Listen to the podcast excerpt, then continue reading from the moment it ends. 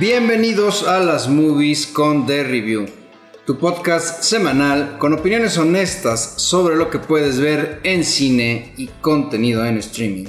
Me acompañan Andrés Rojas, Rodrigo López, yo soy Juan Pablo Chávez. Pues señores, eh, bueno, ya, ya revisamos un, un artículo que yo creo que vale la pena que comentemos, en donde se habla sobre la era, la, era de plástico en Hollywood. Y hacen un comparativo a los años 60 que se hacía una crítica con la televisión, eh, que se le definía a la televisión como una tierra baldía. Un lugar en el que solamente se creaban contenidos como ya habían logrado poner un aparato en cada casa, ahora se tenía miedo de que el contenido, de que lo que la gente viera, pues fuera a generar debate. Entonces empezaron a, pues, empezaron a producir eh, programas que no llamaran tanto, que no generaran tanta controversia. Precisamente porque pues ya la gente había aceptado los televisores en su casa. Y pues ahora eh, en este artículo hacen una comparación muy oportuna precisamente con la era del streaming, en donde estamos viendo pues que igual, ¿no? Que ya... Ay, perdón. Silencio. Es que soy alérgico a las malas películas y dijiste streaming y valió madre.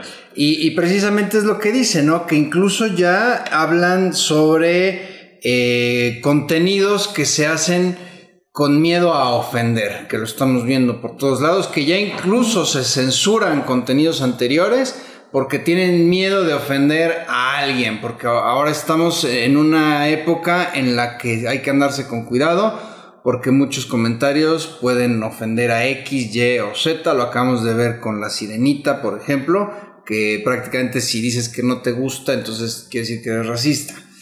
¿Ustedes cómo lo ven? ¿Qué opinan? Ciertamente ahorita como tanto producto se está haciendo en streaming y bien dice Rodrigo, hay demasiado producto basura y todo es muy safe, ¿no? Muy tranquilito, muy vamos a ser políticamente correctos y ya está para un público adormilado, sin crítica, que nada más quiere, que incluso nada más lo pone de background y ni siquiera le está poniendo atención. Ahorita creo que también va, va de la mano esta noticia con algo que dijo ahorita Quentin Tarantino sobre las películas de streaming que comentó de, güey, o sea, están hablando de que Ryan Reynolds está sacando muchas películas y todo el mundo la está viendo en, en Netflix, ¿no? ¿Qué películas le pueden mencionar de ese güey? O sea, se está perdiendo lo que sí es el cine, ¿no? El, hecho de hacer una película que transgreda, ¿no? Que, te haga pensar. Entonces, ciertamente está haciendo La, comparación al plástico tiene, tiene su razón. Exactamente, el artículo también habla un poquito. ¿Se acuerdan de.? Digo, lo vamos a ver en esta película cuando está bien hecho, que vamos a reseñar pero de que vivimos en una época donde el cameo o el easter egg este, son reyes, ¿no? Y más que hacer una historia, que ya lo vimos un poquito en Marvel en su fase 4, más que hacer una historia eh, elocuente y, con personajes que te llame, pues es, güey, tírales un easter egg o ahí aparece a, no sé, a cualquier personaje, ya está chingón. Eh, mucho contenido basurilla en todos los sentidos y mucho Star Power que se está perdiendo, que lo menciona el mismo artículo, antes oír una película de Schwarzenegger era, güey, viene otro Terminator y te emocionabas, o de Expendables, ¿no? Ahorita creo que hay una que se llama Fubar y vi los trailers, se ve terrible, y una con Chris Hemsworth, que de hecho comparten un comercial y se ven que son una mamada. de Extraction, ¿no? Ajá, lo que pasa es que va a sacar Schwarzenegger Fubaro y Extraction 2 Chris Hemsworth. Entonces vas como que los super estrenos de Netflix, dices, güey. Aparte, ahorita lo estamos platicando, vean la cartelera. A ver, Roy, lo acabas de decir, este, perdón que, no esté de acuerdo, pero The Expandables no es un producto bueno, güey. Incluso eh, les iba a comentar, a ver, siente, nos echamos ya un episodio, todo un episodio de Rápidos y Furiosos, ¿no? Lo, comentamos porque al final de cuentas pues es un producto que ha tenido éxito. Pero con, cinco, con cinco películas buenas, pero, seis. pero entre nosotros mismos lo hemos dicho, ni nos acordamos de qué se trata. Sabemos que las vimos, pero de lo... Y, y yo aquí le doy la razón al artículo eh, del Tierra Baldía, o sea, tan baldío es que ni nos acordamos de la trama. Sí estoy de acuerdo en que, y lo, lo dije en su momento, es un divertimento, etcétera. Pero también artículos como este, pues nos ponen a pensar, güey, igual y nosotros ya también un poquito nos está dando hueva a pensar, nos está dando hueva a debatir, eh, por eso luego ya evitamos ciertos contenidos, nos echamos nosotros una racha impresionante de, de, de ver películas distintas. Ahora, llevamos casi todo el principio de año, les puedo decir que de enero hasta abril, fácil, viendo películas distintas, etcétera. eh, y, y luego cuesta trabajo, ¿no? Y parece ser que al público en general, pues no le está encantando tanto. Digo, tan es así que, bueno, revisando nuestros números en el episodio que hablamos de The Innocents, Holy Spider y. ¿Qué otra era? ya se olvidó. Pero esa película de, de esas La de películas. Muerte Infinita. La de Muerte Infinita de lenguas extranjeras no tuvo tanto éxito. O sea, ahora chequenlo porque es donde. Y, y lástima, porque Holy Spider es una película que yo creo que todos recomendamos así a ciegas. Si quieres de Innocence también, está muy buena, pero. Pero pues cabrón, está mejor que Fast and Furious. O sea, no mamen, ya se sentaron a tragar palomitas con eso. Vean esto, vean la chingada casa de Jack, por favor. O sea, ya, ya, güey, se agradece lo diferente. O se agradece lo diferente de Babylon, que todo el mundo la vilipendió ahí como si fuera cualquier cosa. Y no mames. no mames, nos encantó a Y todos. esa es una superproducción. Exacto. Y digo, vemos la cartelera ahorita. Yo esto, fíjense que esto de Expandables, yo creo que Sylvester Stallone le agarró muy bien a la onda de Hollywood. Sabemos el gran drama de Stallone, ¿no? Que él escribió el guion de Rocky, Rocky, tocó vendió a su puertas. perro. Y hasta que, lo, hasta que le dieron la oportunidad y él salió como Rocky y ahora trae problemas porque se dio los derechos del guion y quiere que se los devuelvan y obviamente pues que el, el sesionario le dice no. Entonces yo creo que aprendió muy bien Stallone y dijo, ah, pues bueno, pues voy a hacer una película sin guion, en donde el guion valga madres. y ahí está de Expandables. Creo que igual, a ver, bueno, ¿se, se acuerdan de qué van las tres anteriores? Yo me acuerdo de quiénes salen. ¿Quiénes Sí, yo salen? también. No, de que sale Bruce Willis, Harrison Ford, Chuck Norris. En, en una van a detener a un terrorista, en otra van a rescatar, según yo, a alguien. Y en otro pelean contra Steven Seagal. Pero no, No, contra Jean-Claude Van Damme. Ah, también, pero no me y acuerdo sale por este- qué. y en, el, en la otra sale incluso hasta esta mujer que lucha de la UFC. La Ronda Rousey. Pero Ronda déjame Rousey. decirte algo, güey. Y ahora que lo mencionas, sí tiene guion, güey. Porque imagínate hacer un guion con la limitación de este, güey. No puede recibir más de 15 putazos, güey. O sea, está, está muy cabrón. Pero no, no eso es en Rápido y Furioso. Güey, No, pero tú el- contrato de Jason Statham y Sí, que sí. y creo que Stallone y todo. Ahí ah, es que Jason también, También sale, sale. sí es cierto. sí sale todo el mundo ahí, güey. Bueno, y ahora, ok, a ver, defiende esto. Transformers, ¿cuál, cuál vamos? ¿En las 6? Más, O ya no, ni me acuerdo. yo vi ver, una, güey. Yo, yo, yo fíjate que sí las he visto todas, No pero igual no me acuerdo. O sea, bueno, me acuerdo de Bumblebee porque es, fíjate que es así. Le dieron un giro que me gustó porque fue como una más este body movie. De una, vaya, el Bumblebee era uno de los partners y la niña era otro. Pero bien, bien de la trama. Yo ahorita no me acordaba de una en donde sale este. Ay, es Boogie Nights, este. Mark, Mark Wahlberg. Hay una en ¿En la donde tres? sale Mark Wahlberg. Creo que sí. Y, y me, me acordé porque fui a México este, el fin de semana y en el autobús pusieron ese y dije, ay, sí es cierto. Bueno, Anthony Hopkins sale en una de, trans- de Transformers. Claro. Verga. Entonces, a lo que voy, otra de Transformers como que, pues de alguna manera están funcionando, pero las de Transformers siempre han sido madrazos a lo ¿A ti te gustan los Transformers? los robots, no las chicas con palanca. A, a la mí, vaya, a ver, a mí de niño yo veía las caricaturas, tenía los juguetes. Pero es que eso era otra cosa, güey. O sea, no sé, y ahorita vamos a tocar un tema también con una de las películas. Como que siento que la animación, eh, a- en ese entonces la veías y decías, güey, qué chingona está. Pero como que ahorita te regresas y dices, quizás no estaba tan chingona. No, sí, güey, eso sí hay que reconocerle porque fue de las primeras veces, inclu- incluso en donde Transformers, eh, no me acuerdo cuál, pero hasta había un trailer de Michael Bay y te explicaba las cosas. O sea, en, en cuestión formato y todo, ahí sí no se les puede decir nada. Incluso me acuerdo que el soundtrack, el score, el score de la primera era Y buenísimo. había una serie en 3D, ¿te acuerdas? Es esta la que va a ser ahorita, la de Beast Wars, ¿no? Ajá, que anda. Bueno, ahorita la nueva trae ya los que son Optimus Primitivo, el que es el gorila y la Esas chita, cosas. entonces. y Pero- demasiado, güey. O sea, sí, pero vaya, igual, es más, igual y tal vez la veré, no creo que en cines, pero volvemos a lo mismo, ¿no? Pues no tienen trama estas películas. Ya no. Digo, ahorita también comentaste los Expendables, ya viene la 4, salió apenas en trailer. Sí, por eso lo traía, lo traje a colación. Pero sí, yo creo que ah, alguien tendría que decirles de, güey, ya con tres y ya, güey. Pero como el dinero manda, obviamente Hollywood seguía por eso, más que por el detalle creativo que podría tener un guion o una producción. Es, es impresionante que haya películas de animación que te puedan contar una mejor historia que megaproducciones. y pues bueno, de eso venimos a hablar esta Oye, semana. y hablando de megaproducciones, ¿cómo hay países que en serio que, que la gente no se anda con mamadas? O sea, en China fue pues, muy sirenita, muy no sé qué. Aquí no la vemos. O sea, sí, sí se estrenó y todo, pero la gente ha ido a ver más Fast X que la sirenita y ahorita ya Spider-Man le rompió la madre. O sea, en cinco días de estreno de. Spider-Man llevaba Spider-Man 142 millones de yuanes reca- recaudados y la sirenita apenas iba en 19. Entonces quiere decir que a ellos no les pareció el cast y están en todo su derecho. Es más, este, quién sabe incluso si les hubiera gustado una sirenita asiática. Y está ¿Por cabrón qué? porque China es un mercadote que todo el mundo está tirándole a que, si- incluso si, si sabemos que va a afectar la película, cambiamos la película para que ese Claro. mismo mercado le guste, güey. Entonces, Entonces- está cabrón. Y ahí, pues Disney y China tienen una idea, ya no será la. Sin, ¿Cómo le decían los culeros? La cinegrita ahora será la jamachita. Este, entonces, pues pueden, ¿no? Pueden, pueden.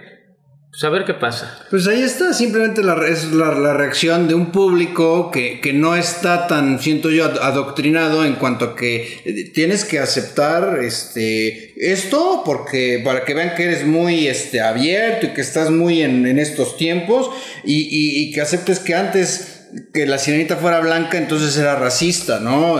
¿Por qué? No sé. Entonces, pues aquí es otra cultura, es otra forma de pensar y pues se está viendo en taquilla. Creo que también por ahí no traigo los números en Corea, pero le estaba yendo también mal. Muy mal, sí. Entonces, pues bueno, pues allá, allá ellos. Pero en Corea creo que cambiaron a la sirenita por un Kim Jong-su está ahí nadador, Ahí güey. vas a. No, en Corea del Sur, güey. Ah, ok, no, en Corea del Norte no sé si, si, si tan siquiera haya No mames, no, era lo que te iba a decir. Pensé que ibas a decir, no sé si le exhiban, güey, no sé si haya cines, no mames. Sí, no. Fíjense que, bueno, ya no hay más noticias. La, la que traes tú, ¿no? Fíjense que ayer me aventé el podcast de Joe Rogan, donde le entrevista al director de John Wick, Chad Stahelski.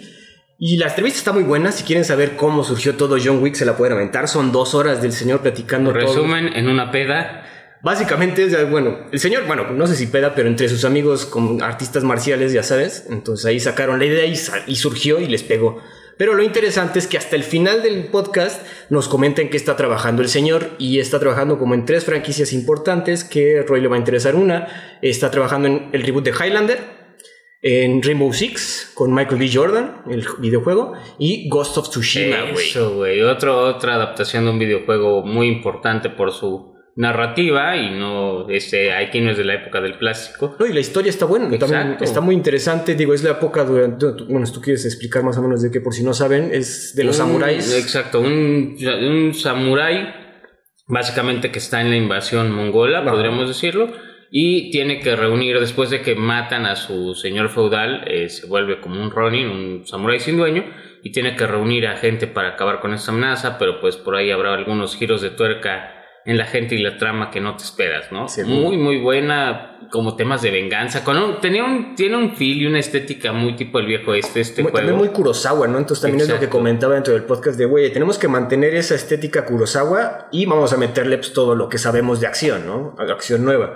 Ahora también lo interesante es el reboot de Highlander. Ha estado muy, muy comentado, pero nunca han eh, dicho quién lo va a hacer. Ahorita sí ya este señor dijo, está a cargo nuestro, entonces ahí está, entonces. Para quien no sepa quién es Highlander, porque creo que si nos escucha algo de gente joven, eran unos culeros que eran como de Iztapalapa, no los podías matar con nada más que cortándoles la cabeza, entonces pues básicamente lo mismo, ¿no? Son a prueba de balas, a prueba de navajazos. Que es- a ver, espérate, sobre, lo- sobre todo la primera película fue, Sí, fue un buena, hito ¿no? y fue muy relevante. Salía Sean Connery y ¿cómo se llama? el- se me olvidó el nombre del actor principal. También se me fue el, este, el que sale. Bueno, ojo, Sean Connery sale como que de español. Sí, claro. Cagado. pero sale, es el Este, que es el Raiden en. Christopher Lambert, ¿no? Esa madre, exactamente. Sí. Christopher Lambert, este, luego hicieron la segunda que pues hay Más o menos, tres, ¿no? y luego hicieron una tercera en donde creo que, porque había una serie de televisión de Highlander, y entonces como que los, el Highlander de la película se junta con el de la serie. Eh, era, era buena, a mí me gustaba. Digo, aquí estamos ahorita criticando un poco el asunto de los reboots y de las franquicias, pero pues hay que aceptar que eh, nos gusta la acción y nos gustó John Wick. Entonces, pues vale la pena esperar lo que está haciendo este señor Chad Stahelski. Recomendado mucho el podcast de Joe Rogan con esta entrevista para que sepan cómo surgió todo el, toda la franquicia de John Wick y dónde había trabajado este señor. El Pues 100%, bueno. entonces ahora sí, como decíamos, eh, venimos a comentar de animación, de películas de animación con buena narrativa. Y pues, ¿quién quiere abrir con esta, con esta pinche peliculota? A ver, este, Spider-Man Across the Spider-Verse, evidentemente la secuela de Into the Spider-Man Spider-Verse. Into the Spider-Verse, eh, año 2023, recién estrenada. ¿De qué va? Pues después de que se reunió con Gwen Stacy, el Spider-Man de Miles Morales, pues sigue su vida en Brooklyn.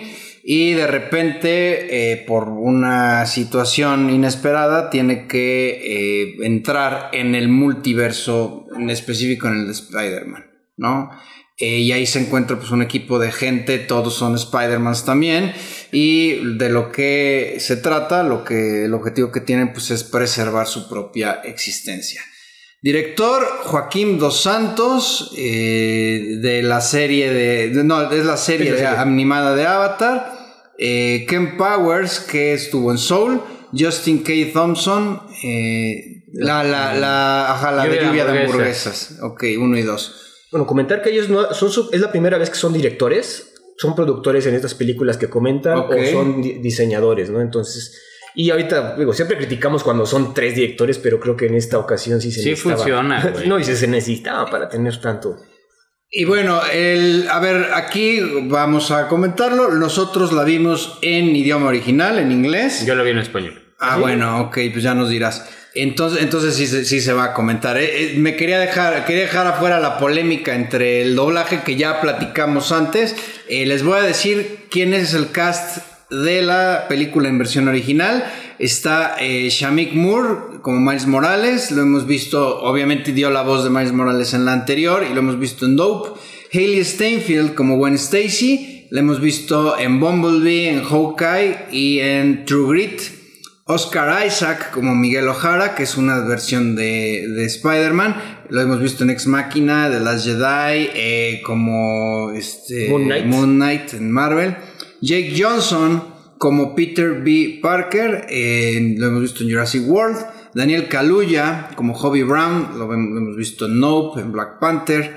eh, en Black Panther. Es el. ¿Cómo se llama? Se me fue. ¿Baku? Baku. No, ¿no es eso? no, no, pero creo que sale en la 1, ajá, en la 1 la uno sale, sale. sí. Pero bueno, lo hemos visto este y también lo vimos en Bueno, en Get Out. ¿no? Eh, Karan Sony, que es Pavitr Pavakhar, que es la una versión de Spider-Man hindú, Hindú. lo hemos visto en Deadpool 1 y 2. ¿Quién? eh, quién? El taxista. Ah, ah, claro. Isa Rae como Jessica Drew. no tenía nada interesante. Brian Tyree Henry, o más bien conocido como Paperboy, Paperboy, como Jeff Morales. Y Luna Lauren Vélez como Rio Morales, que la hemos visto en la anterior, bueno, y la hemos oído en la anterior. Eh, no sé, Roy, cómo estuvieron las voces en español. Aquí eh, todo estuvo encabezado por un tal Emilio Treviño, que fue Miles Morales, Alondra Hidalgo como Gwen Stacy, José Luis Rivera como Miguel O'Hara, Miguel Ángel Ruiz como Peter B. Parker y el talentazo del año Javier Ibarreche, ni me pregunten quién es ese carnal, como La Mancha, ¿no? Que fíjate que aquí no, no, no tenemos este, la voz de la, Ay, la mancha. mancha. Y es el. También lo acabamos de ver. Eh, en fin, además, bueno, comentaron lo que se eh, recuerdan, pues que hubo talentazos ahí del nivel de Gaby Mesa, de Pipe Punk, que sepa su rechingada. A ver, pero, este a ver, a ver, ya, si- sin, sin mamar, güey. Este, ¿qué te pareció el doblaje? ¿Sí de, de repente Empezando- te diste cuenta, dijiste, nada, está mal hecho o la verdad te dio igual? Empezando por ahí, eh, realmente creo que como ya se vio para el cast principal, eligieron a gente que lo hace de manera decente. o sea, que es gente que se dedica a eso. Exacto, y los que no, pues no se nota, o sea, son líneas de pasadas, alguno de ellos ha de ser hobby, me queda claro, este, y pues lo hacen, de- o sea, güey, no lo hacen mal, porque otra vez, pues, ¿cómo Son cagarla con 10 líneas? no? Ahora, a Ibarreche, que yo creo que es el que más han... El, el que no, no- bueno, el- Ibarreche es un TikToker que habla sobre cine y en los, y en los últimos años, en muy poco tiempo, ha tenido mucha relevancia. este, porque tiene muchos seguidores. A él se le ha señalado más porque precisamente pues, su personaje es el que sale más, es el que aparece más. Sí, claro, es el villano, podríamos El, ajá, el medio villano, pero realmente Jason Schwartzman es, es la voz en, en inglés. Pero realmente sí, porque muchos dicen, no, es que Ibarreche lo hace bien. Muchos dicen que, que muy bien porque tiene muchos seguidores, mucha gente. Aparte es muy... eh, ¿Carismático? es muy carismático. Y hay quienes de plano dicen, no, no, no, lo hace muy mal. ¿Realmente te sacó o te dio igual? Realmente no te das cuenta, ¿eh? o sea, lo que sea de cada quien, el tipo no lo hace mal. Vaya, tampoco te voy a decir, no mames, qué pinche doblaje hizo. No es el burro de Shrek, güey. pero si no, no es. Digo, vaya. también ayuda que la animación está demasiado cabrón y te, no, no le pones tanta atención a este asunto. güey. Lo que hay algo que sí tengo que decir en español, no sé si les pasó en inglés.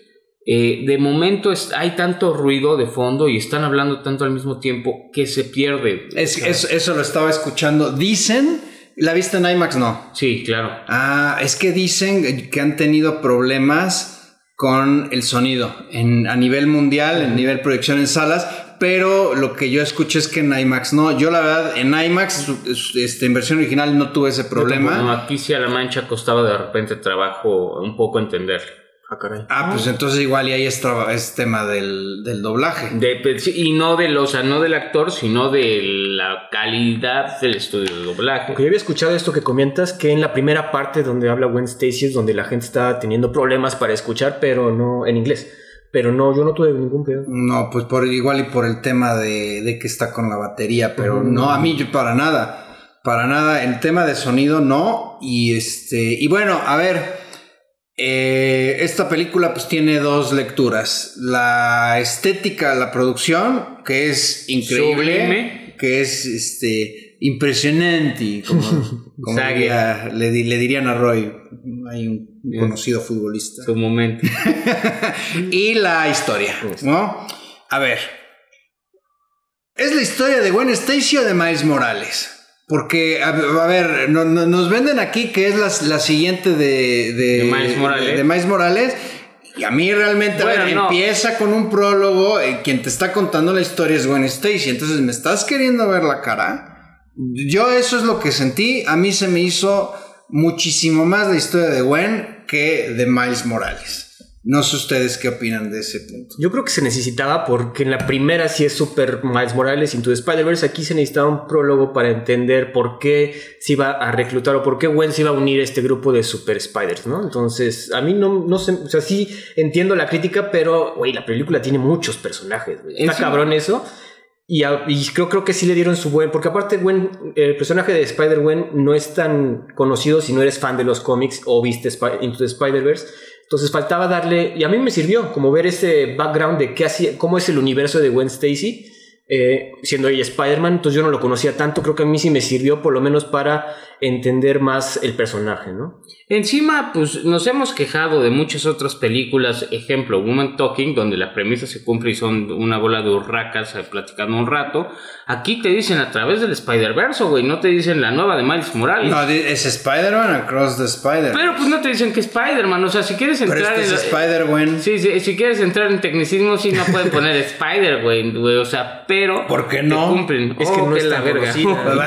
Ah, es que es- trae trae jiribilla el tema. O sea, Pero bueno. sí sabes, es Spider-Man, al final del día, usted no se fije, cabrón. le No, no, ah, no, pues es que sí hay que comentarlo. A ver, les voy a ser sincero, a mí la historia no me gustó. Tampoco. No, no me funcionó. A ver, para empezar, este.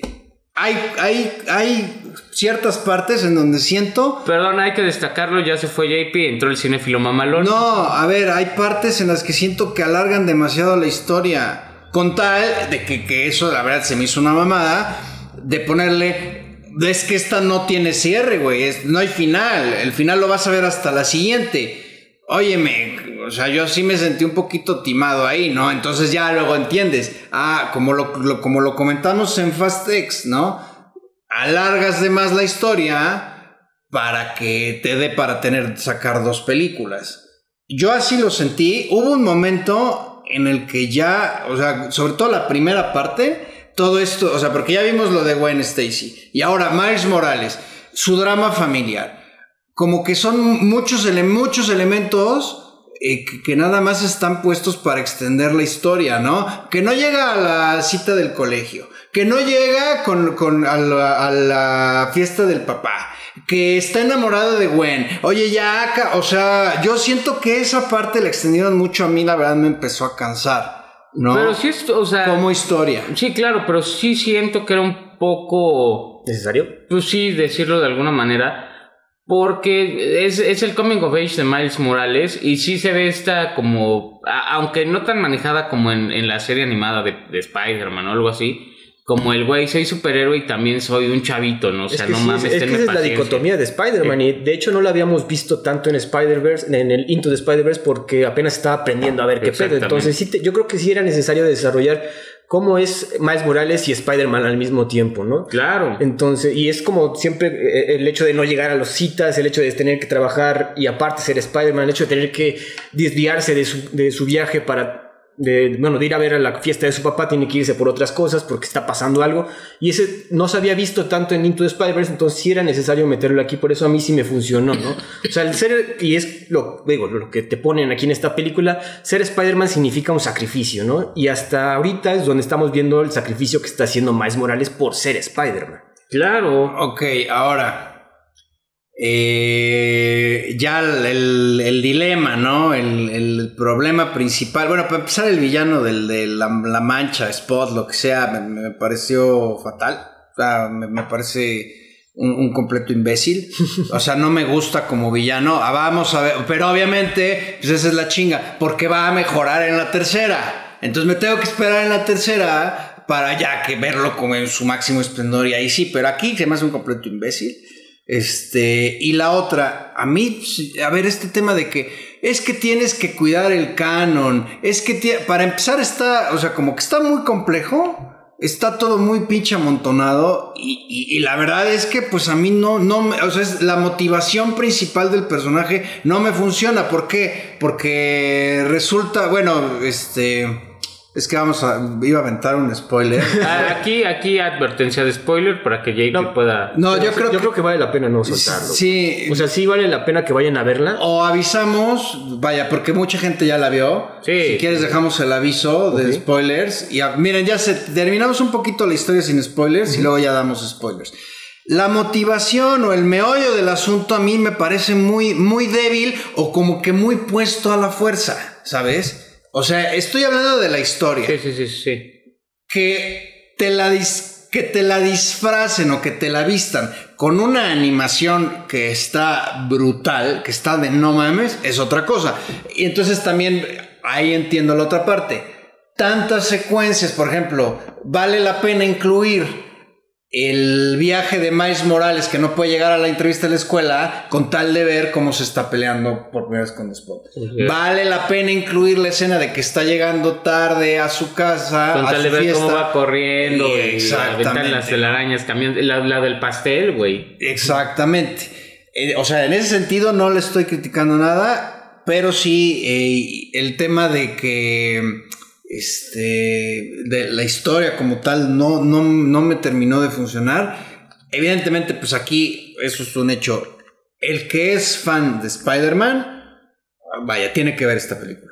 la tiene que ver por todo lo que te incluyen ahí, incluso hasta dibujos de, de cómics icónicos. El clásico, ahí, yo alcancé a ver ahí uno en otra representación, el clásico donde está un bote de basura y se ve la máscara de Spider-Man tirada, Ujú. que esos, vaya, ahí sí está impresionante todas las referencias que existen, etcétera. Eso está eh, muy bueno, muy bien hecho. Ojo, sí puede ser que son tantos elementos visuales que a la gente de repente no le encante tanto porque no puedes llegar a captar todo. O te pide más vistas, ¿no? O sea, que hay que verlo más veces. que es lo que Es- yo te- eh, sí, eso, eso sí puede ser también. Y aquí es en donde vale la pena, eh, que es, volviendo al artículo del que hablamos en- antes, de, al- más bien al iniciar el episodio, que mucha gente ya dice, que hay mucha gente preocupada en Hollywood por hacer películas que se puedan ver en el celular o en la tablet. Yo una vez comentaba con, un, con una persona, me decía, no, no, no, es que una película buena se tiene que ver bien o en cine o en tu celular. No, digo, estás pues pendejo, no puede ser. Ah, entonces a ti la pantalla te apantalla. Le digo, no, idiota, pero es que hay formatos que sí necesitas verlas en cine porque si no, no Sí, va a ser igual la experiencia. Esta película, sinceramente, si no la ves, incluso te- hasta me podría aventar, si no la ves en pantalla IMAX, no la vas a disfrutar igual, porque si es increíble y en IMAX siento que todavía puedes captar más porque estás viendo más cosas en televisión. quién 100%, sabe. güey. No, sí, tienes 100% razón. Y sí es de esas películas que recomendamos en IMAX. De hecho, cuando la vi, luego, luego, luego, luego les dije, hay que verla Vale en IMAX en porque IMAX. está muy cabrón la Y el sonido, lo que, lo que comentabas, o sea, el- el- es una película muy caótica en todo sentido, eh, si quiere JP inclusive decirlo en historia, la historia no es muy lineal, que digamos, eh, la intención se ve de cambiar inclusive de protagonista, el sonido por lo mismo, todo el tiempo está pasando algo, hay una escena famosa de eh, la, la persecución de Spider-Man, no mames, se oye un desmadre cabrón que en salas normales otra vez, no sé cómo se oiga, desde el principio que empieza Gwen narrando sobre, una, sobre un beat de batería, porque es baterista, no mames, o sea, está muy cabrón el sonido. IMAX tiene esa división de sonido, váyanla a ver, váyanla a oír, está muy cabrón. Yo ahorita en contraste con JP, a mí sí me sirvió mucho la historia. La verdad, creo que ya como público estamos muy ya un poco acostumbrados, no acostumbrados, sino ya podemos tener este tipo de películas de multiversos. O sea, podemos recibir estas películas y más y entenderlas al- al- al- a la audiencia común, ¿no? Entonces, a mí creo que el- la crítica que sí es un poco larga, sí es un poco larga. De hecho, es la película más larga de animación que se ha hecho hasta el momento. Digo, Wow. 140 minutos. Entonces, pero sí era necesario y, y- y a mi parecer sí tenía. El hecho de tener tantos. O sea, todos los personajes que presenta, yo creo que sí están redonditos. O sea, sí, los puedes entender sus motivaciones. ¿Qué puede ser? Quizás ahí la, la, la Spider-Woman de la, de la. ¿Cómo se llama? De Eso la motocicleta. La única Sí, que puede sí, ser así. Un poquito de más, pero pues tienes chance de todavía desarrollarla más. Exacto. Pero todos los personajes, incluso el Spider-Man que es de la India, el Spider-Punk, todos tienen ahí su cierto encanto, su cierto carisma y te dan a entender eso, que, que- que- ser Spider-Man tiene sus, ta- tanto sus beneficios como su sacrificio, ¿no? Exacto, y, y- y bueno, recordar que otra vez, o sea, es una película que quizás la primera sí fue de animación y estaba más intencionada, siento, a una audiencia un poco más, o sea, no niños, Neófita. Exacto, y no niños, pero en esta sala cuando a mí me tocó ir a IMAX, tapizada de niños y disfrazados de Spider-Man y que salieron contentos. Ahora sí que los molestos eran los adultos, porque no mames, no acabó. Güey, a kilómetros se veía que no iba a acabar, o sea... Ah, No, bueno, a ver, ya, ya que lleva, ya que dices, ay, ves, medio ves la hora y di- ya van dos horas y esto no acaba, obviamente, ahí sí ya dices, no, no va a No, acabar. yo a, la, yo a la hora sí le dije, No. esta madre te apuesto a No, que va, no, a yo que va no, a acabar yo no en me un cliffhanger ahí medio raro. Y a- ojo, a mí se me hace mejor la 1, ¿eh? Sí. Ah, o sea, a ver... Por cuestión historia. Sí, y... Y, Y por razón. villano, pues el villano en la 1 era Kingpin. Ya con eso. pues, No, o sea, eh, Prowler. Y, y Kingpin también, pues el mero malo, el que está detrás de todo era el Kingpin.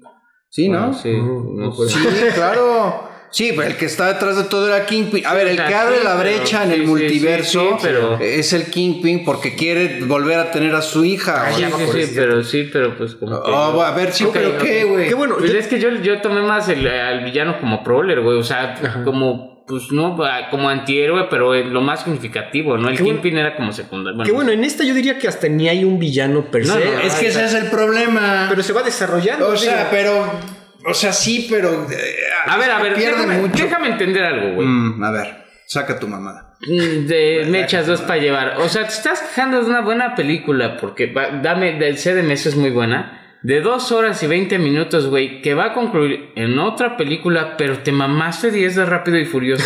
A ver, quiero entender más, güey. O sea, ahí parata la Y yo, cuando, y, y yo cuando dije que, le- que Rápido y Furioso, que la historia era buena. Es más, cuando dije que tenía guion Rápido y Furioso. Dijimos que había cinco buenas. güey. Eh, O sea, yo que- que- bueno, que- yo, y yo cuando dije, o sea, güey, no, no mames, no, no estoy comparándolas, cabrón. O Yo sea, sí, no tienen comparación. Yo te estoy diciendo que la historia no me encantó, güey. Pero aún ¿Eh? así, aún así, no está. O sea, no, no, no es una mierda de historia. No, no, no, no, no, no, no, te digo, a mí me hubiera te estoy diciendo lo que a mí me hubiera gustado, cabrón. No te estoy. A ver, en, en algún momento dije que era mala la historia. No, que no te gustó. Dije que no me gustó, que ok. le faltó. Que, que a mí, o sea, que a mí me hubiera gustado un villano como que más en forma. Lo van a desarrollar en la tercera, puta madre. O sea, ¿sí me entiendes? Obviamente, a ver, si me voy a chutar dos horas de esto, visualmente, en diseño y todo, pues bienvenido sea y con gusto las veo, ¿no? Pero no, no, vaya, dentro de su justo medio, sí, a ver, si hay elementos en la narrativa y en el guion que no me gustaron, pues lo tengo que decir, güey. No te voy a decir, sí, sí está chingona y ya, entonces ya, este, sí, lo que tú digas, pues no, güey, pues para eso estamos aquí. No, no, No. para lo que, bueno, ya se verá en el puntaje. güey. Yo lo vi más como es que tenemos tantos personajes y el, y el villano, ok, está, está debilón ahorita, pero se va a ir desarrollando junto con estos personajes. Estamos conociendo a Spider-Man 2099, estamos conociendo a Spider-Punk, estamos conociendo al hindú. A Spider-Man como papá. Como Spider-Man, como papá. Entonces, si hubiéramos ponido tanto enfoque en desarrollar el, el- el villano, se perderían esos personajes que también quieres desarrollar. Pero pues ya los conocíamos, bueno, al, al Spider Papá, digo, ya lo conocíamos, nada más que ahora es papá, ¿no? Ah, ¿quién- bueno, ya, ¿verdad? Sí, pero no digo, los demás, o sea, Miguel Ojara, ¿lo conocías? No, ah, no, no, claro. Pero Pero, te- pero, pues, pero- se supone que, bueno, no, no, no sabemos Pero ahí. también teníamos Al- que... al- híjole, sin spoilers, pero al que pinta que va a ser el nuevo malo, también no lo conoces, güey. Ajá. Oye, pero por ejemplo, este, en la, en la- en la anterior, que ya ni se acordaban, pero el villano villano era el Kingpin, pues no necesitabas, decías, güey, pues es el Kingpin, cabrón, o sea, Pero no conocíamos a The Spot. Por eso digo, no, Ya, no y lo y conocía, no- y- entonces... y en la pasada no era, otra vez, vuelvo a lo mismo, no era tan conocido Prowler y por eso te dan todo un antecedente de ese güey, que, que quizás sí había alguien atrás moviendo Bueno, los sí. hilos, pero... Y sigue el, el hilo del Prowler. O Sí, sea, sí, sé que sí, no estamos exacto. hablando de eso, pero sigue. Yo creo que esta es una trilogía y es.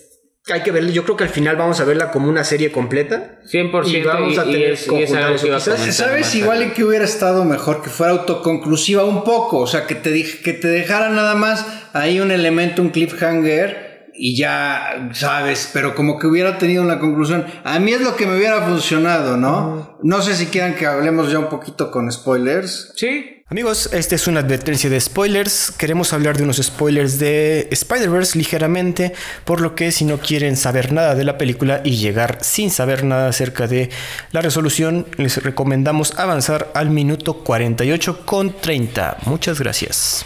Ahora sí, JP, date con los spoilers. Fíjate que, eh, bueno, algo que llama muchísimo la atención, obviamente, para cualquier fan de Spider-Man, pues es que aparecen todos los Spider-Man sabidos por sí, haber, exacto, incluyendo series animadas e incluyendo de las películas. Y de los juegos. Eh, y, ah, de los videojuegos, es verdad, y hasta sale uno ahí de Lego. Pi, pi, pi, pi, pi, dato cinéfilo mamalón. El Lego salió porque un niño hizo el tráiler animado en Lego. Y bueno, este, el estudio lo vio y dijo, contraten a ese chavito para hacer la, la escena en Lego. ¿eh?". 14 Entonces, años el pinche chavito. Güey, no mames, qué cabrón. También vieron la referencia de Venom. Sí, Sí, entonces sí, claro, el de la señora de la tienda. Sí, pero entonces, este, a ver, eh, a mí algo que me gustaba es que esta película no conectaba con nada más. Y siento que ahorita, este, si la quieren hacer conectar ya con el MCU, yo creo que va a ser un Bueno, desmadre. Datos, dijeron que no, ¿eh? Que Sí, no, no, conectado. son- Ves que son- también son cambios sale- y ya, güey. No, y ves que saca el dato ahí, la, la, que incluso sale en el trailer, que del chavito del universo no se Sí. está con el Doctor Strange, que eso nada más fue para hacer referencia, pero no, tiene, no se va a meter nada con el MCU. Es- Eso, eso, eso espero yo, este, porque también ahí, ahí muchos se confundieron o les llamó la atención porque aparece pues nuestro querido Donald Glover. Dato cinéfilo mamalón. ¿Ustedes sabían cómo nace la idea de crear a Miles Morales en las viñetas? Yo sí. Bueno, nace porque en un capítulo de la segunda temporada de Community, Donald Glover, el personaje de Donald Glover, aparece vestido de Spider-Man Su pijama. con una pijama y dijeron, hay que hacer un Spider-Man negro, güey. y de ahí sale en- este, la idea de Miles Morales en viñetas. Oye, ¿nunca la se película. de la sirenita? No, güey. Pero entonces, eh, yo siento, bueno, aparece Donald Glover, evidentemente haciendo un cameo como Prowler, haciendo referencia a que en la primera película de Tom Holland aparece él como el tío de Miles Morales. Claro. Entonces ya muchos se fueron con la finta de que está apareciendo ahí para conectar con el MCU. Yo creo que más bien fue como que un reconocimiento, un cameo obligatorio, aunque a mí me hubiera gustado más que hubiera sido como Spider-Man, como una versión. ¿Como de una versión? Spider-Man. O un, o un Miles Morales versión este, ¿Humana? humana. Es que- Spider-Man pijama. Es que ahí se hubieran quemado la, la bala de hacer una película de Miles Morales en, en vida real, ¿no? Que Sí. es lo que también yo creo que Pues Mar- sí. Marvel está tirándole, ¿no? Cambio que bueno, está súper chingón el guiño. Cuando, cuando salió el Donald Glover, todos de no mames. Y obviamente también hay guiños a Andrew Garfield, a... ¿cómo Bueno, este? aparecen, no hay guiños, sí, bueno, aparecen, aparece, güey. y, Y a Toby, y a Tobey Maguire, Maguire. que seguramente les apuesto que en la tercera vamos a ver a Tom Holland y vamos a ver al Spider-Man animado de los 90 haciendo algo súper sí. No, el de los 90 no. El que sale con, con Iceman y Sí, No, no, no, no, el de los 90, el de Spider-Man, el de la serie animada, la mejor La serie que ha habido. Sí, según yo... sí No, No, no, la de, no la de Hanna Barbera, sino la de la, que sigue, la de Fox. Sí, la de Fox. Ese, y, y porque esa es, a ver, esa es de las mejores series que ha habido. Sí, Pues sí salió uno, o sea, sí salió un Spider-Man, el de Unlimited. Ajá. que Es como de Fox Kids. Sí, no, no, no. Yo digo el chingón, el de la serie animada, que bueno, con la que yo crecí Sí, de claro, niño. que- sí, que pasaban en Canal 5, Sí, sí, sí, sí. Esa, este, estoy seguro que va a salir en la tercera. Estoy segurísimo. Porque obviamente se lo guardaron. Ya, Sí, tienen vaya. que estar guardando. Eh, les, les. A ver, son demasiados Spider-Man. Digo, yo siento, repito, que este tema del, del cameo. Del cameo, del canon. Lo, sien- lo sentí muy forzado. Es, es que, o sea, la motivación se me hace muy débil. No, es que hay que conservar el canon. Y por ejemplo, en el tema del Spider-Man de la India, pues no hubo pedo realmente, porque se rompió el canon, pero estamos en el sentido de que llega gente a arreglarlo. Entonces, pues, ¿cuál es el pedo? No, a contenerlo, porque no te dicen que la arreglan, sino que ahí está creciendo la mancha de que se va a comer el universo. Pero ves que dicen, lo podemos, bueno, lo podemos arreglar, vamos a ver si lo arreglamos. O sea, a lo que voy a entender que hay arreglo, ¿no? Claro. Y a mí no me quedó claro. O sea, yo, según lo primero que había entendido, es que la vida de Spider-Man implica perder a alguien cercano. Sí, tiene ciertos No. puntos, eh, mm, ¿cómo decían estos? Sí, pu- Pues puntos cierto- pivotales en, o sea, en todas las líneas de tiempo que tienen que pasar. Exactamente. Entonces, a ver, el de Miles Morales, el que con ahora sí que nuestro Miles Morales, pues había sido la muerte de su tío, del tío del Prowler. Entonces, siento que de repente dicen, no, se tiene que morir un capitán. Dices, güey, pero ¿por qué si estamos viendo el montón de Spider-Mans de Peter Parker, que el que se muere es el tío Ben? Incluso... Ah, a- adicionado, es que es adicional, o sea, de Ah, lo, que, lo te hace, lo que te hace. Spider-Man, lo que te hace Spider-Man es una muerte de, del tío o una muerte familiar cercana. Y lo que te motiva a mejorar, inclusive ahí lo dicen, es, es la muerte de, al- de algún capitán. Eso sí, eso es. bueno, a mí, la verdad se me hizo una mamada eso. güey. Que te lo explican, bueno, no te lo explican, sino te dan a entender que hay una anomalía con Miles Morales porque él no debía haber sido Spider. Sí, claro. no, eso, eso sí lo entiendo. Entonces ahí como que se va, o sea, ok, es una respuesta un poco barata, una tangente muy poco barata, muy, muy, muy sencilla, pero güey, Miles Morales es, una, es alguien especial y por eso no lo invitamos aquí, porque él no debería ser Spider-Man. Eso lo entendí completamente y está muy bien. Y, pero y de te hecho, digo, lo de los policías sirve para explicar más adelante eh, la importancia de que él no fuera Spider-Man, ¿no? Cambiaste un evento eh, histórico que conecta los puntos entre nosotros, pero pues tú no eres uno de nosotros, entonces, güey, ¿qué pedo? ¿no? ¿Qué Ajá. va a pasar? pero entonces no se tendría que morir el capitán, su papá, porque no debió de haber pasado. Pues sí, porque están intentando componer la línea, güey. Es como el Rick más Rick, es el Spider-Man más Spider-Man, O sea, a mí la, la verdad, ahí sentí muy forzada la, la- la- el tema del capitán, lo sentí muy forzado. Y la, lo, o sea, te, te lo podría pasar, pero el problema es que es la motivación del personaje. Bueno, y es la- Van a matar a mi papá. O, o- o más bien se tiene que morir mi papá. Esa es la motivación. Entonces dices, güey, la motivación se la sacaron de la manga, güey, ¿no? O sea, te digo, a mí no me encantó, este, porque, repito, entonces, de cada Spider-Man se tiene que morir un, se tiene que morir un tío Ben o Sí, alguien güey, conocido y un ahí. capitán. Claro. No, pero, o sea, güey, se me- a ver, y, y en, y en los demás ha pasado eso. Bueno, sí, que no sabes- ese bueno, fue el problema también- con el hindú, que por eso le dijeron, no mames, la cagaste y lo salvaste, güey. Ajá, güey, y, y se le murió también un tío Ben al hindú. Sí, todo se les muere, por eso. A ver, en- aparece que se muere un tío hindú. Pero no, no tiene que ser igual. O sea, yo, yo, yo, yo entiendo que no tiene que ser igual en todas, sino que sí tiene que ser una muerte, como dices, cercana. La del, la, la del tío en la primera es también una anomalía. No tenía que ser así, entonces por eso está sucediendo este pedo. Y el que sí tiene que morir, entre comillas, es el papá. Y aparte ni sabemos, porque no hasta las siguientes. cuando que yo, que yo, a ver, que yo creo ahí también, güey, este... moverías el asunto. No, que, hay, que va- van a moverlo. O sea, va, va a resultar que este Miguel Ojara no tiene razón, güey. O sea, Ah, claro, está- es que, un que- hecho. que su teoría está mal, ¿no? Pero te digo, a mí, o sea, es un detallito, pero como que me, me brincó, güey. O sea, no entendí, la verdad, la neta, no entendí bien la, la motivación. Te hace falta ver más Y, y para, y para mí, no, no, no, no me chingues. y este, y, y para mí, pues la verdad, me faltó eso, ¿no? Como que dije, ay, como que me hubiera gustado más una motivación, pero como que mejor presentada, no lo sé. Este, digo, a ver, no estoy diciendo que sea mala la película, no estoy diciendo que no me hubiera gustado, simplemente que la historia no me encantó y para el nivel de animación y de producción que tiene, esperabas me, más. me hubiera encantado una historia un poquito más redonda. Yo creo que vas a cambiar de opinión cuando veamos la Cuando tercera. cierre exactamente. Cuando cierre exactamente vas a tener el panorama Yo creo que sí, sí. Ahora, también han comentado que ya estas son las tres películas que va a tener Miles Morales. Entonces, yo creo que esta va a ser en conjunto lo que te va a convencer de, güey, teníamos que hacerlo así por... O igual y sabes qué también qué pasa, que es una película de transición realmente. Entonces, si yo hubiera llegado a sentarme sabiendo que es una película de transición, diría, ok, ya no me, no me voy a mal viajar ni nada, porque me van a explicar ya todas estas dudas que tengo, les las van a resolver en la tercera.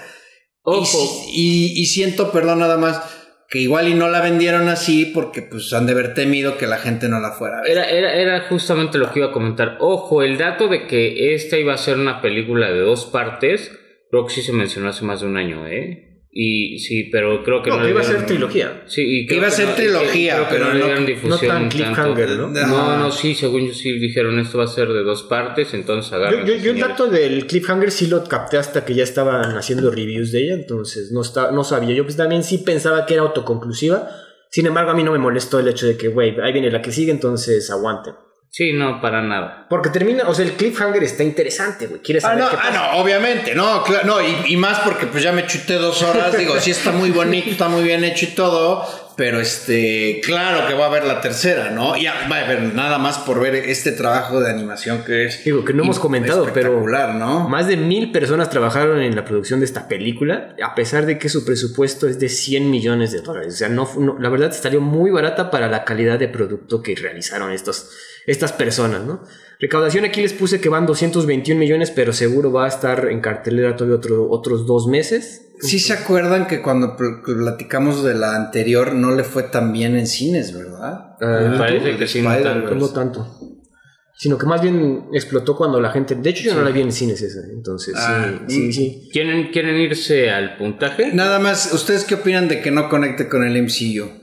Buena está, idea. pues está bien, ¿eh? O sea, No no, es es necesario. necesario. Eh, Está padre reconocerlo, pero no es necesario que a huevo lo conecte. Yo Digo, y- también Y es que aparte es, es- La situación con Spider-Man es que, puede- digo, y esta película lo muestra muy bien, es que puedes centrarse en su universo y ser interesante, ¿no? En tener tantos personajes y hacer un equipo de... De hecho, todos, todos los personajes que salen en el Spider-Punk creo que ha sido un fenómeno entre todos, entonces... Yo creo que el hecho de que pueda mantenerse en su propio universo es que, algo que tienen que hasta proteger. Exactamente. Sí, no, vaya, totalmente. Si quieren, ya nos vamos a los, a los ¿Puntajes? Sí, a ver, JP, ¿cuánto le pones? Yo le doy 4 de 5. Hubiera sido un 5 si me hubieran cerrado un poquito más la historia, pero es un 4 de 5. Eh, la, la anterior es un 5 de 5. Vamos a ver la tercera, ¿no? Pero muy, muy buena película. Eh, si te diviertes.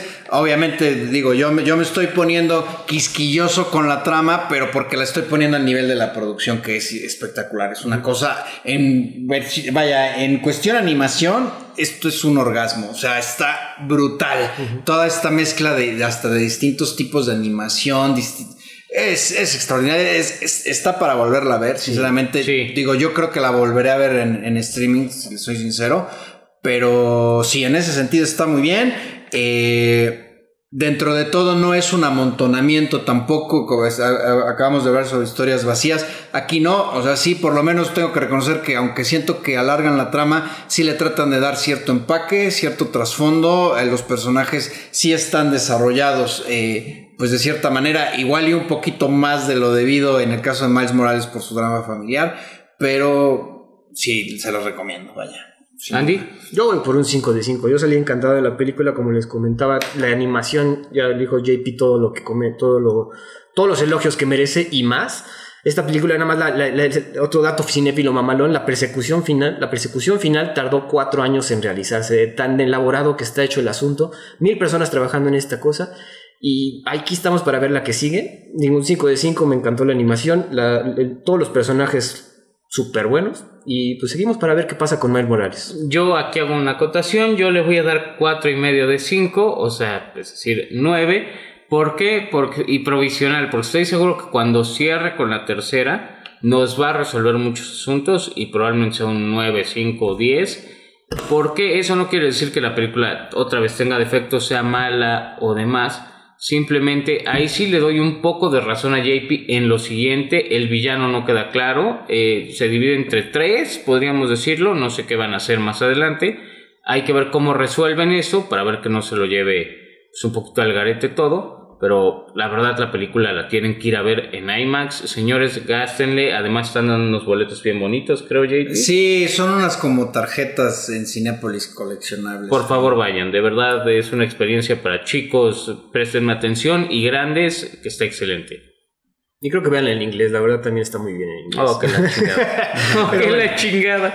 Este, pues bueno, de Spider-Man pasamos a otra película eh, también un poco un poco ¿Esto es 2023? No, no, está mal, es de 2014. Un poco, 2014. sí, un poco ya más, más viejito. Más llegadona, pero que pues tiene a un superhéroe que podríamos decirlo que a todos nos encanta, es Baymax con Big Hero 6. Esta película de Pixar que habla de... No, pero no es de Pixar. ¿eh?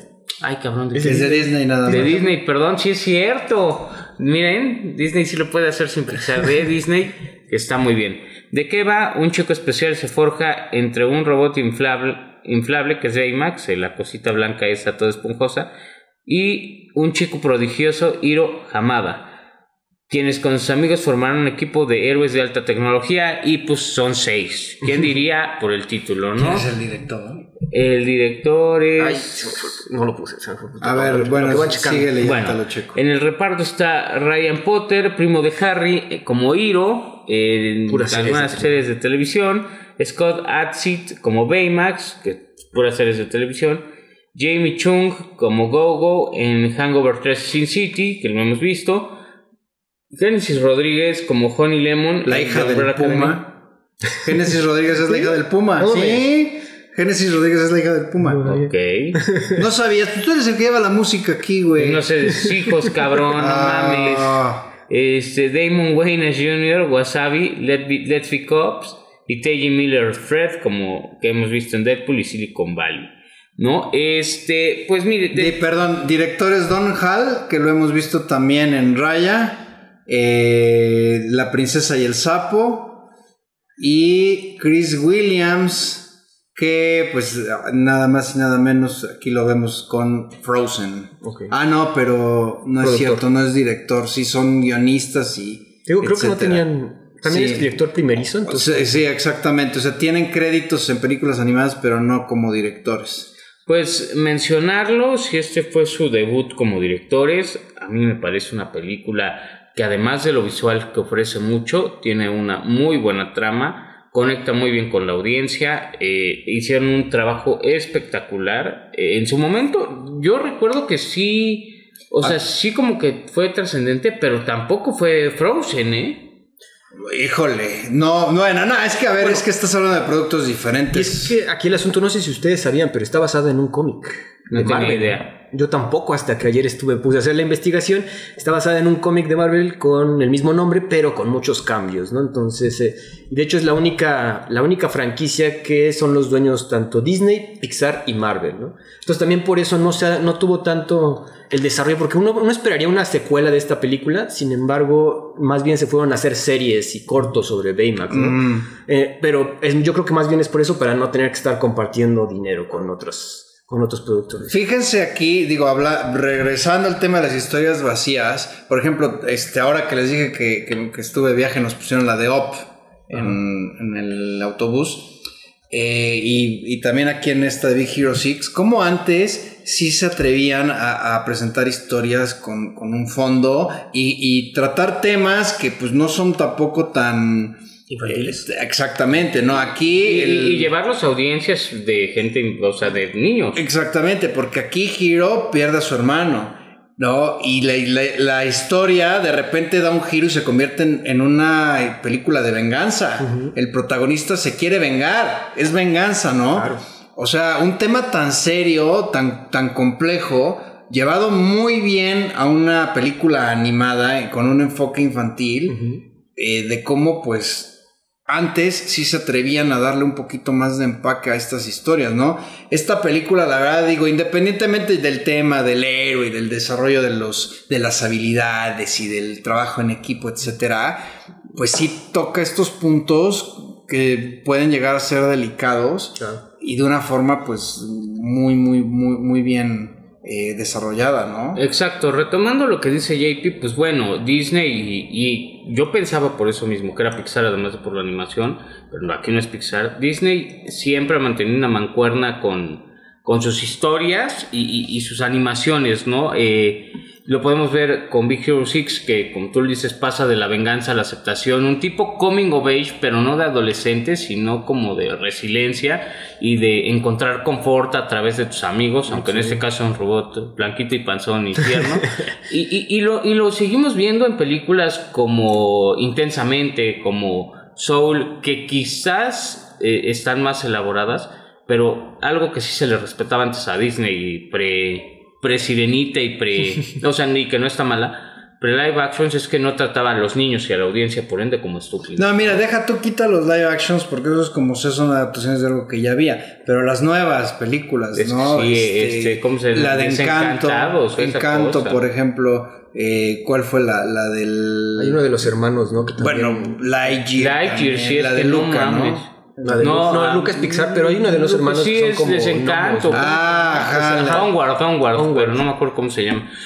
Que, oye, hombre, este, Esa también, por ejemplo, me gustó. La de Onward no estuvo tan mal. No, y también maneja temas más. sí, pero, pero no, no lo pones a un nivel de esto. Bueno, no sé. ¿Quién sabe la O de Onward, eh? Por el, por el tema del, del padre. Sí, yo, esa porque aparte no tuvo tanta difusión, fue sucedió durante la pandemia, entonces no mucha gente la vio. Pero, Sí, por pero- ejemplo, Lightyear. Lightyear. Esa sí fue una cosa espantosa. Bueno, la de Raya y el dragón también nadie la vio. Muy X, muy X, muy historias muy planas que igual y sí te funcionan de cierta manera, pero estamos viendo que se pueden hacer mejor las cosas, ¿no? Y es, y es lo que comentábamos, ¿no? ¿Qué sentido tiene eh, pagar una suscripción a Disney Plus en, en el podcast pasado si realmente lo que te ofrecen de nuevo es basura? O sea, no, no, no, te, no te interesa ver mucho la nueva Pues, serie. la ve- pues las ves por esto, porque puedes ver Big Hero 6, porque puedes ver los clásicos de antes. Pues sí, Por realmente, eso la pagas. Realmente la puedes pagar cual- cada que se te antoje, como si fueras a rentar tu película blockbuster y te eches un maratón, ¿no? Exacto. Eh, Big Hero 6. eh, La pues, animación muy buena, la verdad también. Otra vez es de esas películas que valen la pena, tanto por la animación que de, de verdad está al nivel de O sea, güey, eso, eso, eso antes era algo, cabrón. Ahí también lo, bueno, no, no es crítica, pero sí, eh, a partir de aquí como que también todos los personajes dentro de las animaciones de computadora de Pixar se parecen mucho, güey. Y creo que es a partir de esta película donde casi todos son, incluso hasta ves comentábamos, un poco plásticos y no innovan tanto en, en lo que sería Into the Spider-Verse, ¿no? Que, y hay un, yo creo que sí hay un antes y un después de Into the Spider-Verse, luego lo vimos con The Mitchells vs. The Machines. Sí, 100%. Pero Disney nunca, ah, bueno, ah, no se ha esforzado en, en cambiar su estilo de, de, de animación y creo que eso le ha estado afectando porque esta película es de 2014 y puede salir apenas y, Y sigue- se ve muy bien, güey. Sí, y tendría, y tienes razón en que deberían de intentar nuevas cosas, pero es que después regresas y aunque la historia sea una mierda y ves Turning Red y ves los pelitos del panda rojo y lo ves, güey, si no está roto, o sea, tu pedo no son las animaciones, tu pedo son tus historias de mierda. que no, porque, a ver, puedes tener incluso una animación con no tanto presupuesto, pero una historia exacto. muy buena y, y bienvenida. Aquí, sea, aquí ¿no? les pasa lo opuesto. Tienen la, la animación la tienen on point, güey. Pero tus historias, es que cabrón, o sea. Pero bueno, Está fallando. Bueno, pero regresando aquí a Big Hero Kids, Big, Hero 6, los personajes también, como que también es como la creación de unos Avengers, también sirve. Entonces, Exacto. estos nercitos que están aprendiendo a, a utilizar sus poderes, a, a ayudar a este niño que aparte es, un adolescente, adolescente genio. Entonces, también creo que ese conjunto de vamos a ser un equipo de superhéroes, incluso el personaje del Jet, de Fred, está bien cagado. La verdad es que es el personaje que a mí me gustó más. Eh, bastante bien llevado y muy, muy buena historia, la verdad. El cameo a Stan Lee. Ah, Stan Lee, sí. este, Ah, que sale como el papá, Pues ¿no? el papá. sí. Ah, sí, sí, sí, sí. O sí. sea, sí, sí, sí. sí. en la foto del Fred es como su papá. Es su papá. Digo que también leí que también sale como otros guiños a The Incredibles, también sale como los trajes, entonces. Pues indudablemente una película que a mí me gustó mucho, sí es de las que recuerdo con cariño de esta década de Disney y que tiene un tema y una trama muy muy buena, ¿no? Otra vez la animación en el punto, eh, la historia y el argumento. Hay un pues, giro de bien. tuerca que también está bien. sí. Que no, digo, la primera vez no lo esperabas tanto y después dices, ah, pues con razón, güey. Pero Y, y el Baymax no tiene madre. Es cargadísimo. está muy, es muy buen personaje y ese sí fue original de estos güeyes. Porque en, en el cómic original era una como tipo bestia, un guardaespaldas tipo bestia. Aquí le dan que es un robot enfermera, entonces sucedió bastante. Exacto. Eh, hablamos de cómo he leído a Spider-Man en, en Rotten No, no, Tomatoes. no lo comentamos. Nada más digo, para que se den una idea, en tanto críticos como audiencia, 96% en Spider-Man Across the Spider-Verse. Y esta, la de Big Hero 6, en su momento pues, tuvo por los críticos 90% y audiencia 91%. Entonces, le han gustado a todo el mundo estas. Está muy buena. Véanla, quieren irse con los puntajes, digo, ya hablamos todas maravillas de esta película. Yo le doy cuatro y medio de 5. Otra vez, eh, lo, lo que a mí me impide darle un 5 es que pues lamentablemente no tuvo el empuje para trascender y para hacer una franquicia más grande. Eh, Ah, y- pero, güey, pero pues eso no es culpa de la perdón, Y me hubiera quedado con ganas de más. Que ojo, tiene tres temporadas de serie. ¿eh? No, en animación clásica, que ayer terminando de verla, como que me puse a ver y no. Digo, no tiene el mismo impacto. y- y- exacto, y que si bien el argumento es muy, muy, muy bueno, también eh, no te transmite. Creo que todas las películas de Disney tienen como que una un mensaje. Este no lo sentí tanto. Entonces, bueno, eso es lo que a mí me impidió. Ay, qué mamador, no sé qué, pero al, al rápido y furioso dijiste. No, yo sí le doy un 5. ¿Sí? ¿Cinco de a mí cinco? me gustó mucho, sí. Mucho, mucho, mucho. Eh, el- ese tema en particular, el tema del, del desquite y todo, lo trabajan muy bien y de la pérdida. eh, la verdad está muy bien llevado. A mí, la verdad, me gustó muchísimo. Yo me voy igual con un 4 de 5. Lo que también critico un poco es que no le dieron. Y otra vez, no es culpa de la película. Podían haber hecho una franquicia. Sí quisiera haber visto una segunda parte Sí. más desarrollada ya con el equipo bien y con un- otro, otro tipo de villano. Sin embargo, eh, este, así como historia. Digo, y luego me estoy quejando de que, güey, quiero una historia autoconclusiva. Entonces, por eso ahí está mi dicotomía. Un 4 de 5, la verdad. Muy bien llevada, muy bien eh, para niños, tanto para adultos. Vale mucho la pena. Y pues bueno, la tercera película que vamos a reseñar, aquí lo hago el comentario y voy a darle la batuta a Andrés.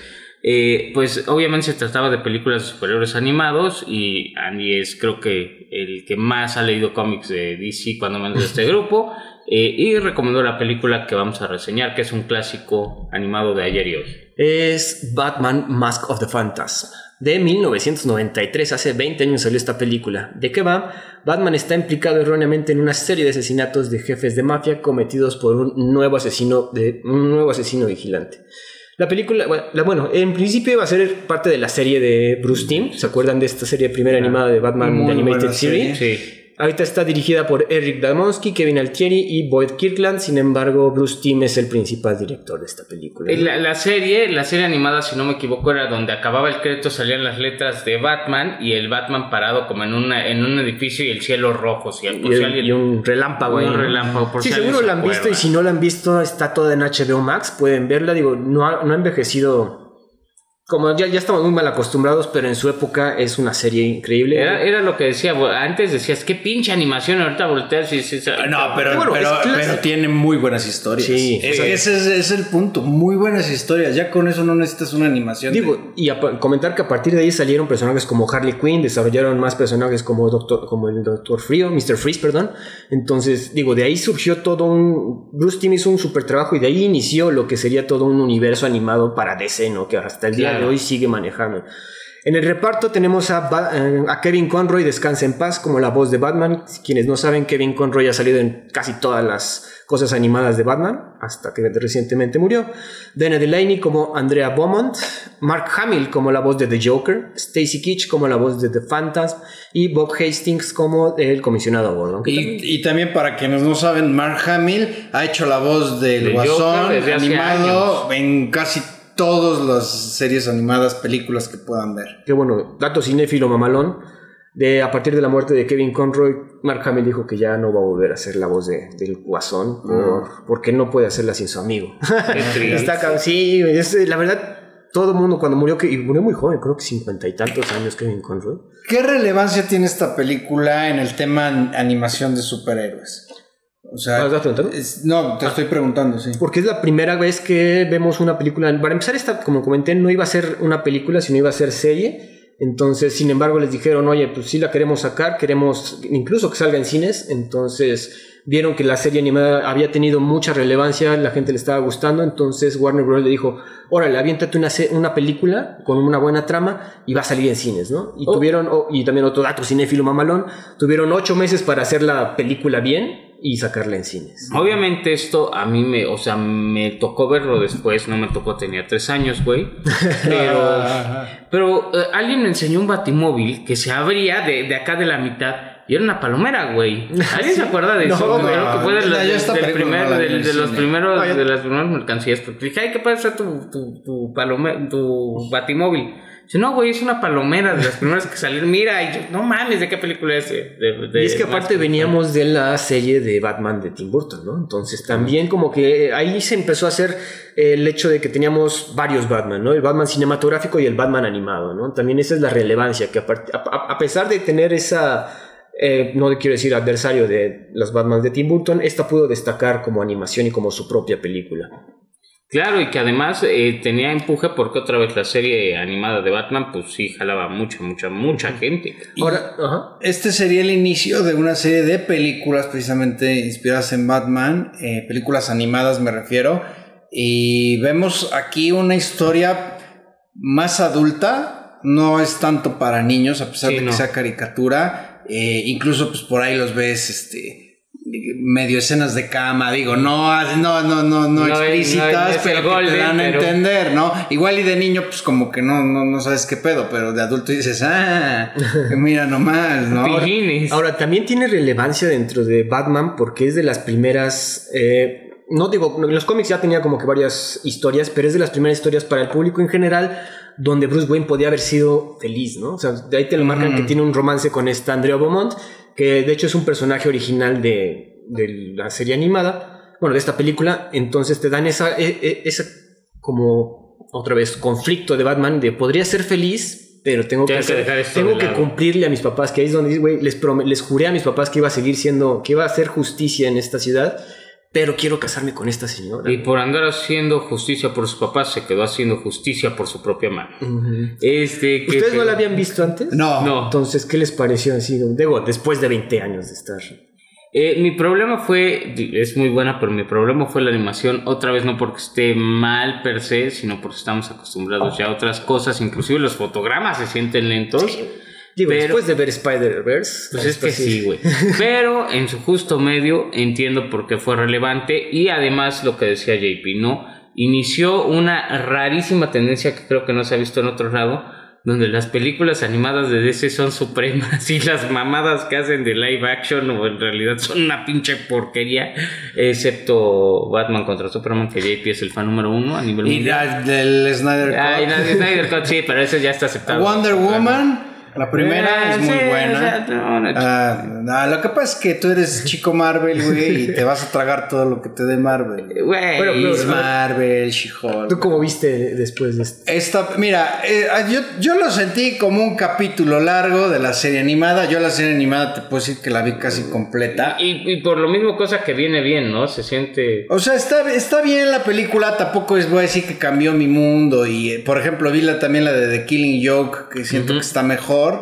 Eh, Spoileando mi recomendación, cabrón. Pues, ¿Qué, güey? Te lo, te lo tengo que decir porque es referencia. Y por ahí vi otras películas. Hay una del Halloween, creo que son dos. El largo Halloween, ajá. Ajá. Este, como que más bien me llamó la atención de, de- para saber qué es lo que se hizo en cuanto a películas animadas, ¿no? Vaya, realmente no me sorprendió porque yo ya estaba acostumbrado, conozco las historias de este Batman animado eh, y está pues en la misma línea. Te voy a ser sincero, no se me hizo algo espectacular, pero pues sí, vaya, para verlas sí está bastante bien. Si te gusta, sí es un must, creo. A pesar de que quizás en el puntaje se refleja otra cosa, esto inició, vamos a decirlo, esa tendencia, ¿no? Y llama mucho la atención eh, esta humanidad de Batman. Por eso es el mejor personaje de, de DC, yo creo. Incluso, digo, aunque Superman sea el más conocido, el más famoso. eh, Es el más, más abiertamente vulnerable y le da ese, esa cercanía humana. Sí, Batman siempre, siempre ha tenido ese plus de que no tiene superpoderes. Batman es un hombre normal, ¿no? Eh, su, su- su superpoder es que es millonario. no, entonces, eh, en ese sentido, pues siempre va a ser. Incluso ves que hay hasta memes en donde salen este, los de Marvel. Dicen: Yo tengo a, Thor, yo tengo a Spider-Man, yo tengo a Iron Man, no sé qué. Y le dice- sería Iron Man. y, le- y les dice, "Da- darías, darías lo que fuera por, por un Batman. Y el otro dice, sí. Sí, güey, es el detective más cabrón de todo el mundo. Efectivamente, ¿no? Eh, Es un Batman que hasta podrías hacer una película en, en Into the Batmanverse. exacto. que hay en mil versiones. Hay un Batman hasta Samurai por ahí. Sí. En, está en Netflix, creo. También hay. Exactamente. Pues puntajes. Yo por la nostalgia y por la primera vez que la vi, sí soy un 5 de 5. La verdad sí es un must, especialmente si viste toda la serie animada de Rustin. Y eh, dato, otro también dato cinéfilo mamalón.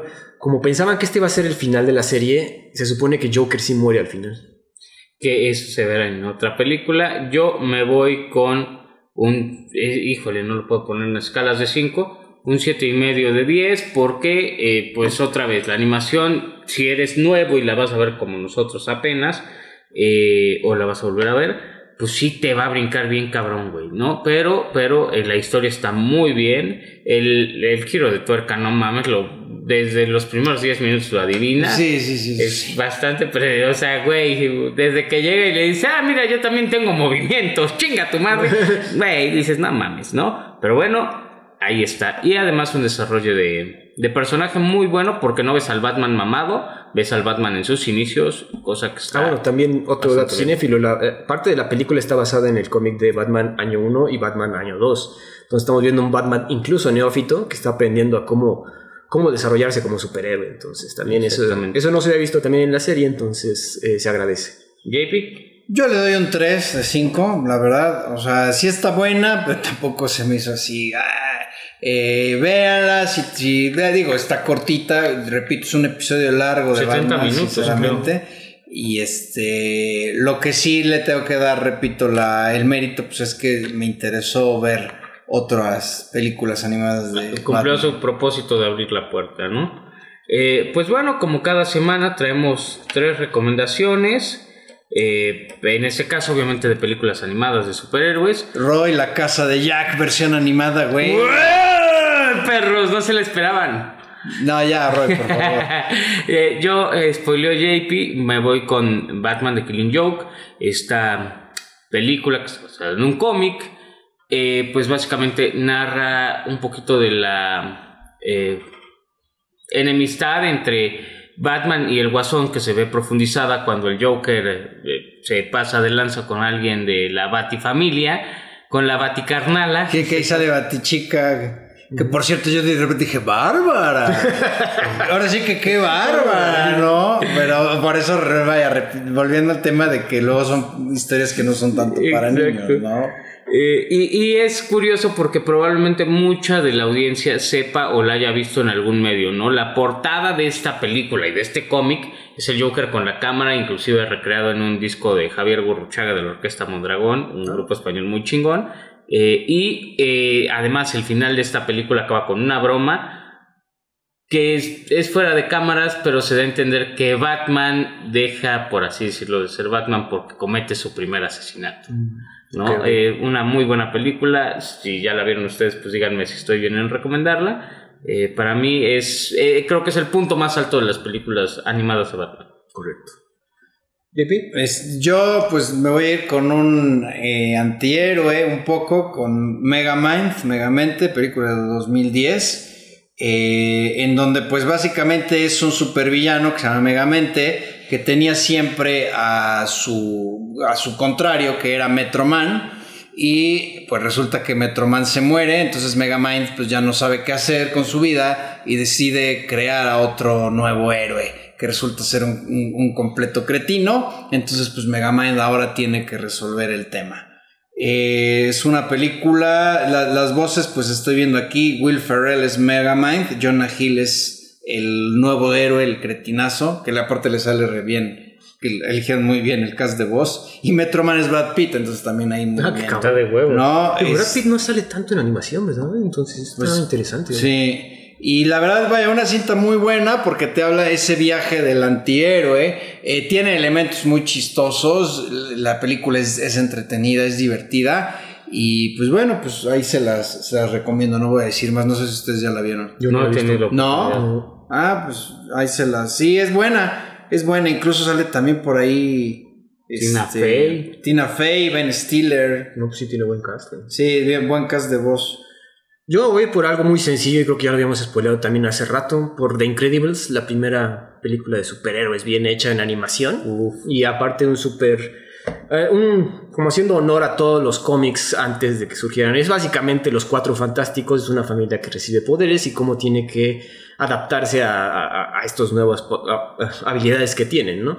Eh, yo creo que es la mejor de las mejores películas de Pixar, o, por lo menos la mía favorita, la verdad.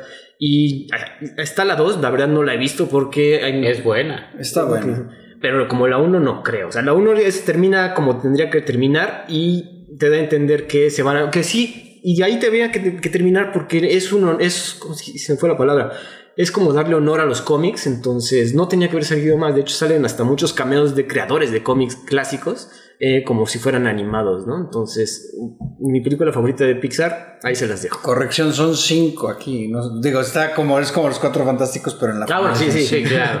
Y bueno, decir que tiene personajes muy entrañables. En la 2, el que se roba la película, pues obviamente, y es el más entrañable, es Jack Jack. Jack, No mames, qué gran escena en la 2, güey. Nada más por la escena de. la voy a ver solo. La pelea con Jack Jack Vela, güey. A mí Jack Jack siempre. Mi, mi hijo, el pequeño, se me hace como Jack Jack. en serio, sí. Eh, es una, una super recomendación increíble y pues es algo también medio temporal. Seguramente, JP, cuando estén más grandes, si tienes algo que mostrarles, creo que les mostrarás eh, películas de ese calibre, sí, por supuesto. No, muy bien hecha, muy bien desarrollada. E incluso este tema de las relaciones familiares, eh, este deseo del propósito, tiene mucho. De proteger a la familia, de que. Incluso hay temas adultos un poco de que está engañando a Elastigirl con alguien más, entonces.